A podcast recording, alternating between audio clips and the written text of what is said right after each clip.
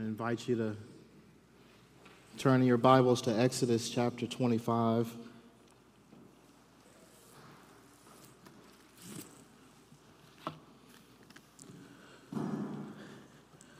Thank you, Kelly, for ministering to our souls this morning. I want to give God praise for being our shepherd in whose arms we are we are safe. Amen, people of God. This is the word of God from Exodus chapter 25. We're going to begin reading at verse 23. Listen to the word of the Lord. Shall make a table of acacia wood, two cubits shall be its length, and a cubit, cubit its breadth, and a cubit and a half its height. Shall overlay it with pure gold and make a molding of gold around it, and you shall make a rim around it, a handbreadth wide, and a molding of gold around the rim. You shall make for it four rings of gold, and fasten the rings to the four corners at its four legs. Close, the, uh, close to the frame, the rings shall lie as holders for the poles to carry the table.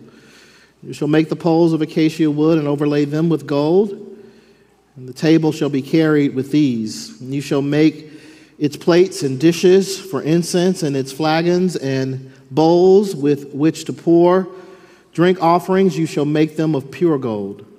You shall set the bread of the presence on the table before me regularly. You shall make a lampstand of pure gold. The lampstand shall make you, the lampstand shall be made of hammered work. Its base, its stem, its cups, its calyxes, and its flowers shall be of one piece with it. And there shall be six branches going out of its sides, three branches of the lampstand out of one, uh, one side of it, and three branches of the lampstand out of the other side of it. Uh, three cups made like almond blossoms, each with its calyx and flower on one branch, and three cups made like almond blossoms, each with uh, calyx and flower on the other branch. So for the six branches going out of the lampstand. On the lampstand itself, there shall be four cups made like almond blossoms with their calyxes and flowers, and a calyx of one piece with it under each pair of the six branches going out from the lampstand. And their calyxes and their branches shall be of one piece with it, the whole of, of it a single piece of hammered work of pure gold. You shall make seven lamps for it, and the lamp shall be set up so as to give light on the space in front of it. Its tongs and their trays shall be of pure gold. It shall be made with all these utensils out of a talent of pure gold. And see that you make them after the pattern uh, see and see that you make them after the pattern for them which is being shown you on the mountain. This is the word of God. Thanks be to God. Let's pray. Father, we do pray now as all of us sit under the authority of your word that you would do that work in us through the power of your spirit, conform us into the image of your Son and our Lord Jesus Christ. In his name we pray. Amen. Uh, many of us have likely heard the expression home, sweet home, used as a way of expressing, uh, expressing pleasure or relief at being in or returning to one's own home.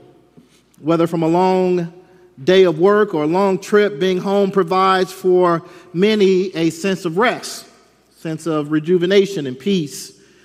Uh, for others, home is more belonging, something that you wish for because your past home wasn't a place of rest, or your current home has ceased to be that because of some turmoil or tragedy.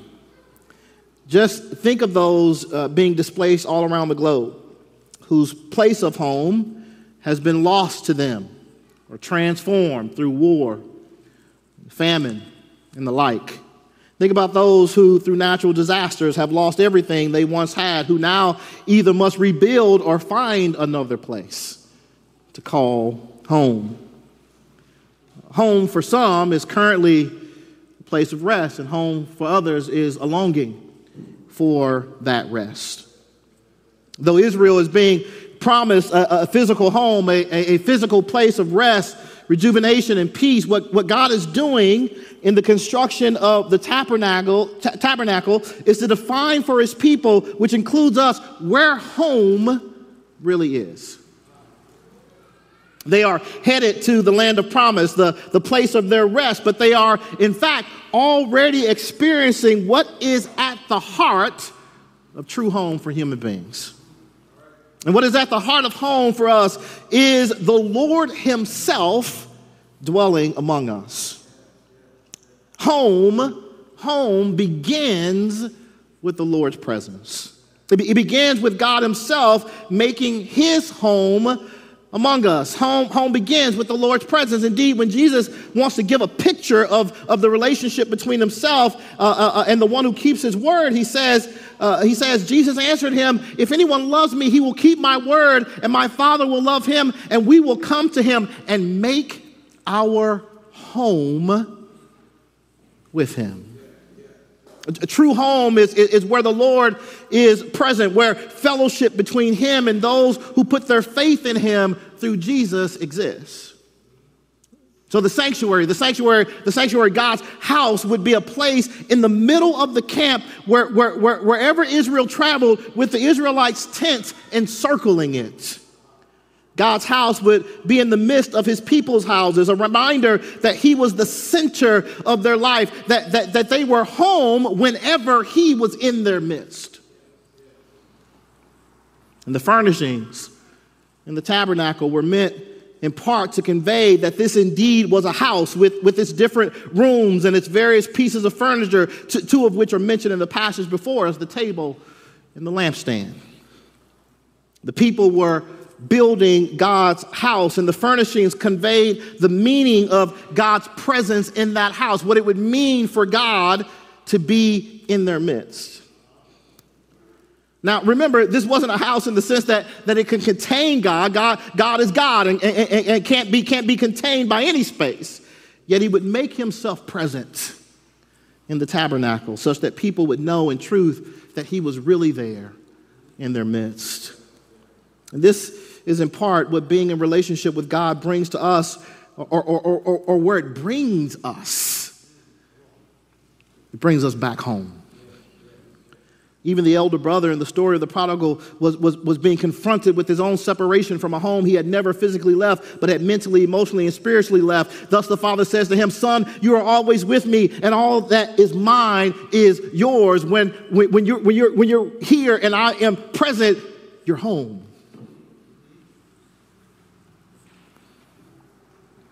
Some of us today who are in covenant with God need to know that through faith in Jesus, we are home. We are home. And some who have strayed need to know that home hasn't gone anywhere. And others who have never known the Lord need to hear his invitation to open the door of their lives to him so he can make his home there. And in these two additional pieces of furniture that were to be made for the sanctuary, God conveys more of what it means to have his home in our midst, more of what it means that he is present with us. So, what does it mean for God's home to be in our midst? Well, first of all, uh, God's home in our midst means food. God, God's home in our midst means food. And part of what that food conveys is fellowship. Moses is instructed to have a table made for the sanctuary, like the ark. It is to be made of acacia wood and overlaid with gold, and to have a gold molding placed around it, as well as a gold rim with the gold molding around it. It also is to have rings on the legs, probably near the top of the legs, so as to maintain a center of gravity for carrying it. And then wooden poles overlaid with gold are to be made for carrying it when the people journey from one place to another. On it is to be placed dishes and utensils uh, made of pure gold that will be used for offerings to the Lord. But one of the main things it will hold is the bread of presence. That is, bread that will ever be set before the Lord. According to Leviticus, this bread is to be replaced uh, every Sabbath by the priests. And it will symbolize the fellowship that God has with his people and their desire in maintaining that fellowship with him. You see, in ancient Near Eastern cultures, eating together wasn't just about hunger, it was also about fellowship. Eating with someone represented acceptance of them. Though God is a spirit and does not eat, he wanted to represent through the bread his reception of his people into fellowship through his reception of the priests who ministered at this table before him. And God has not abandoned this commitment to fellowship with us, to communicate his acceptance of us. For now in Jesus, we are permanently brought into that fellowship with God. Paul tells us in Romans 5 therefore, since we have been justified by faith, we have peace with God through our Lord Jesus Christ. Through him, we have also obtained access by faith into this grace in which we stand, and we rejoice in the hope of the glory of God. It is our privilege now to fellowship with God through Jesus. While we may, may not always feel that fellowship, God gives us symbols of it to remind us and to confirm to us that it is ours. That's what we did when we celebrated the Lord's Supper. It was the Lord's way of saying through that meal, I have fellowship with you, you have peace with me, and this fellowship is yours now and always because of what Jesus Christ did on your behalf. What the Lord's Supper is for us. That's what communion with each other represents. This is why John says in 1 John 1, speaking to Christians who had not themselves seen Jesus, he says, That which was from the beginning, which we have heard, which we have seen with our eyes, which we have looked upon and have touched with our hands concerning the word of life. This life was made manifest, and we have seen it and testified to it and proclaimed to you the eternal life which was with the Father and was made manifest to us. That which we have seen and heard, we proclaim also to you, so that you too may have fellowship with us. And indeed, our fellowship is with the Father and with his Son, Jesus Christ. Because of the Lord, you now have fellowship with God. But you also have provision. Bread not only represented fellowship, that bread also represented God's provision. In Leviticus 24, we read this every Sabbath day, Aaron shall arrange it before the Lord. Speaking of the bread of presence, arrange it before the Lord regularly. It is from the people of Israel as a covenant forever. And it shall be for Aaron and his sons, and they shall eat it in a holy place, since it is for him a most holy portion out of the Lord's food offerings a perpetual due. And later, in speaking to Aaron and his sons, God would say this, and the Lord said to Aaron, You shall have no inheritance in their land, neither shall you have any portion among them. I am your portion and your inheritance among the people of Israel. Thus, in feeding them uh, through the bread of presence, God was also symbolizing his gracious provision for his people. He is the God who feeds his people. If he fed Aaron and his sons, he will also feed his people. How then would they not see in this bread a symbol of the manna given to them from heaven? In Exodus 16, God spoke in response to the people's complaint about food Behold, I am about to rain bread from heaven for you, and the people shall go out and gather a day's portion every day, that I may test them whether they will keep my law or not. God was not only the God who had accepted his people in covenant relationship, promising continual fellowship with them, he was also the God who would continue to provide for their physical needs.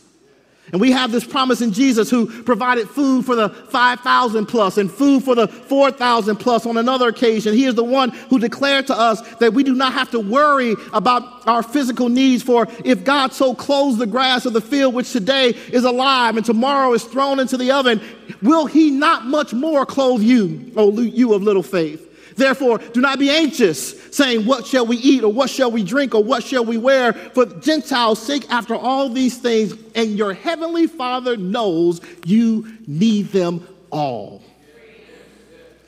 And so what Jesus, what Jesus says is, is you don't have to worry about bread. You're going to eat. You don't have to worry about clothes on your back. I'm going to provide that. You don't have to worry about shelter. I'm going to provide that. So you are freed up to serve me and to do what I call you to do because everything you need will be provided for you.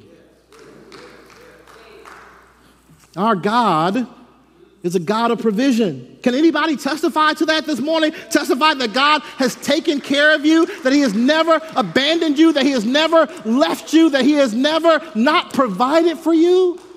David said, I've been young and I have been old, yet I have never seen the righteous forsaken, nor his seed begging for bread. Why? Because God gives bread and he gives it generously. I was walking my dog the other day and I was watching all these little birds on the ground and what, the, what they were eating, but they were eating something. And I thought to myself, every single day, those birds get up and you know what they expect? That God is gonna feed them. Can I tell you something? Every day you get up, you should expect that God is gonna feed you.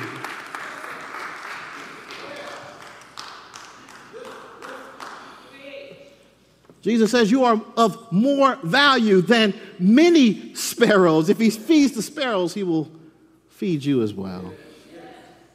So the bread of presence would be a reminder both of the fellowship the Israelites had in covenant with him and of God's continued commitment to provide for them. Our God is the God who receives us, and he's the God who feeds us. This is his commitment as our covenant keeping Lord. And for this, he deserves praise. Are you worried today? Whether or not God will provide in some area of your life? Are there things that Jesus says the nations worry about food, clothing, shelter? Are they sources, for anxiety, uh, sources of anxiety for you today?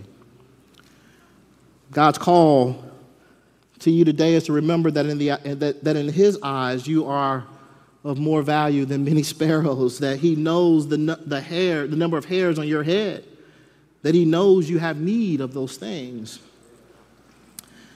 As one who was approaching being stressed out trying to find housing in Grand Rapids, Michigan, it's very hard right now.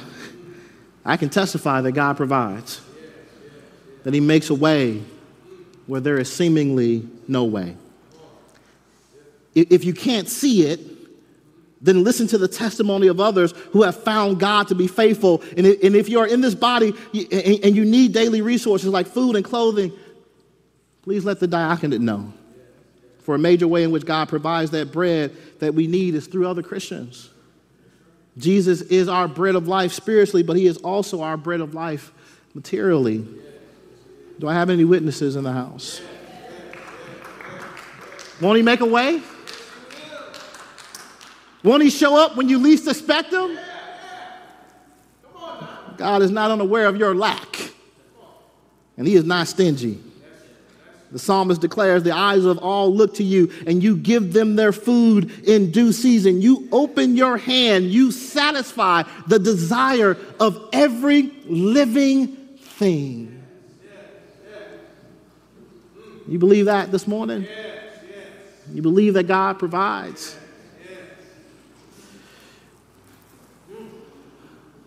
God is bread, which means He is fellowship. God is bread, which means that He is a provider. God is also light. In addition to the table, the Israelites were commanded to make a lampstand of pure gold. And the lampstand was to resemble a tree with branches coming out of each side.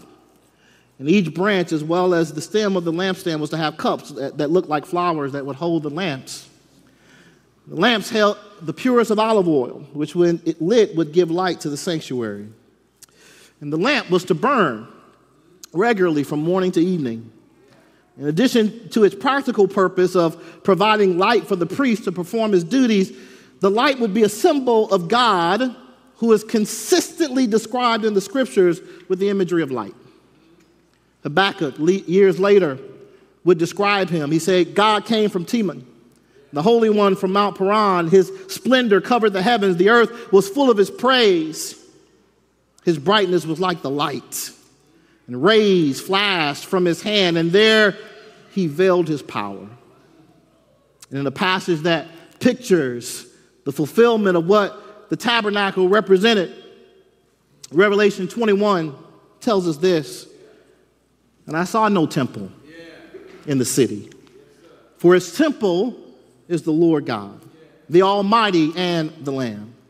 The city has no need of sun or moon to shine on it, for the glory of God gives it light. And its lamp is the Lamb. By its light, the nations walk, and the kings of the earth will bring their glory into it. It is in the light of his presence that our path is illuminated. Israel had made it here because of the guiding presence of God who led them in a pillar of cloud by day and a pillar of fire by night. God lit up the darkness so that his people could see where they were going.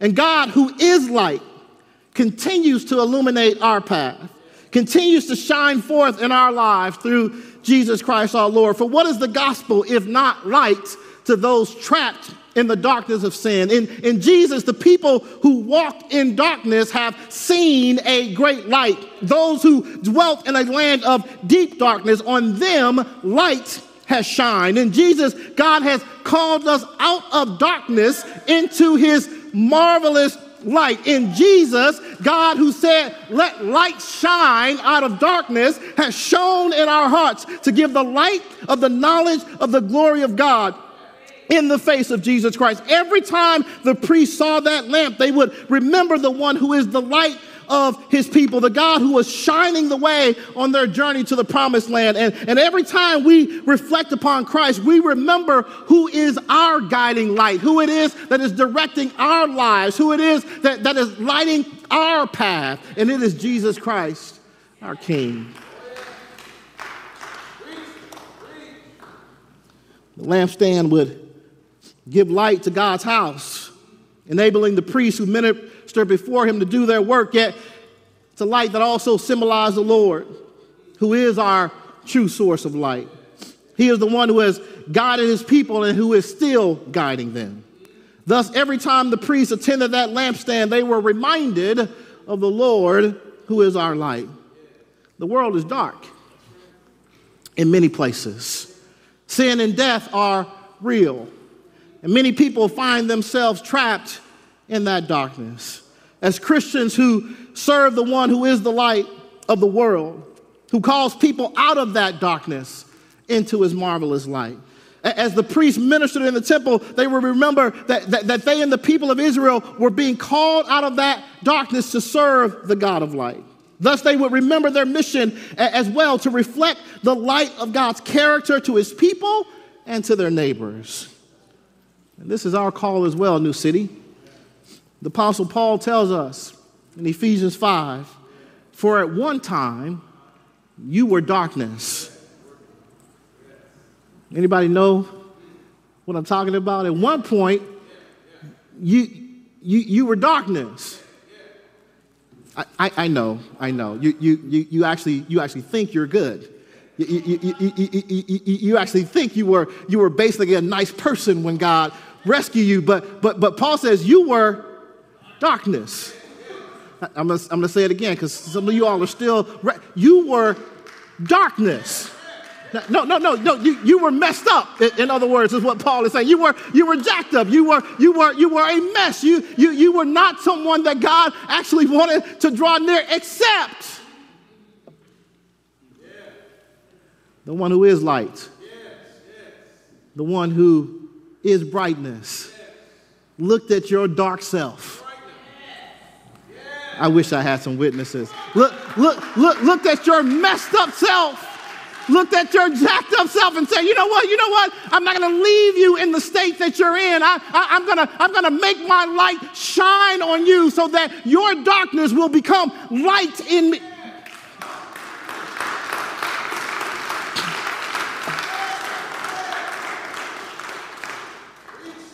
For at one time you were darkness, but now you are light in the Lord. Anybody happy about that today? You, you, you were darkness, but now you are light in the Lord. That, that's good news, right? Because some of y'all were in the car this morning acting like darkness. But glory be to God, you are light in the Lord. So, some of y'all got in a conversation with somebody this week and you were darkness. But glory be to God, you are light in the Lord. Yeah?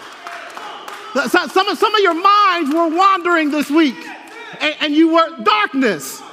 But glory be to God, you are light in the Lord. Some of y'all got angry in the wrong way. Not, not righteous anger. Some of you got angry in the wrong way. You were darkness. But glory be to God, you are light in the Lord. Why? Not because you are good, but because He is good. And He shines His light on you so that you will become light.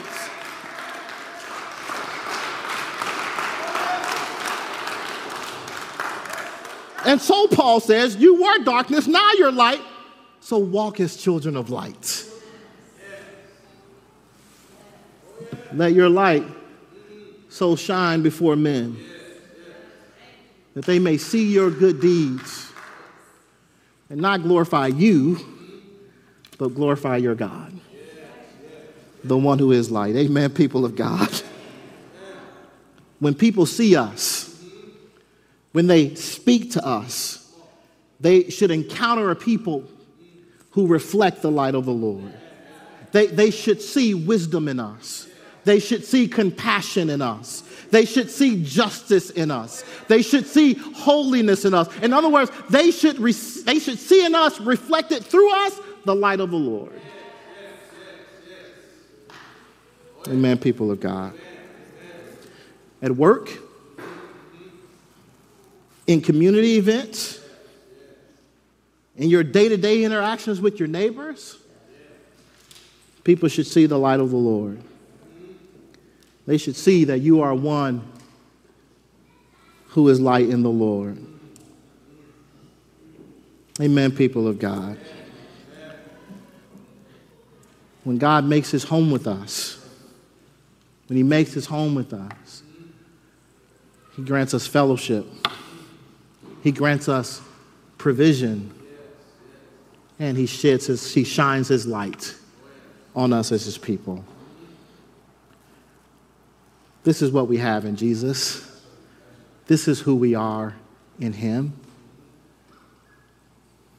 And our Lord deserves praise. Because everything we are and everything we have at home with him we have because of him and not because of ourselves.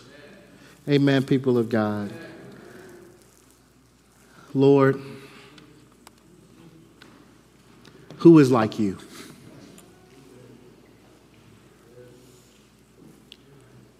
Who is like you?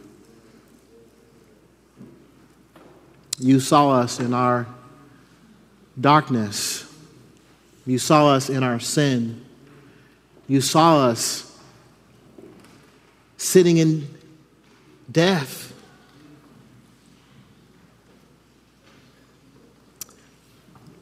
But you did not stay in heaven. you made your home here with us. The people of Israel got to see a glimpse of that through the sanctuary. What it meant that you were present, what it meant for you to make your home with your people. But we, members of the new covenant, now see and experience it more fully through our Lord Jesus Christ and the Spirit that has been poured into each one of us. Thank you, Lord, for making your home among us. And I pray, Lord God, I pray, Lord God, that we re- really and truly see that with you and with you alone, we are home, sweet home. Amen.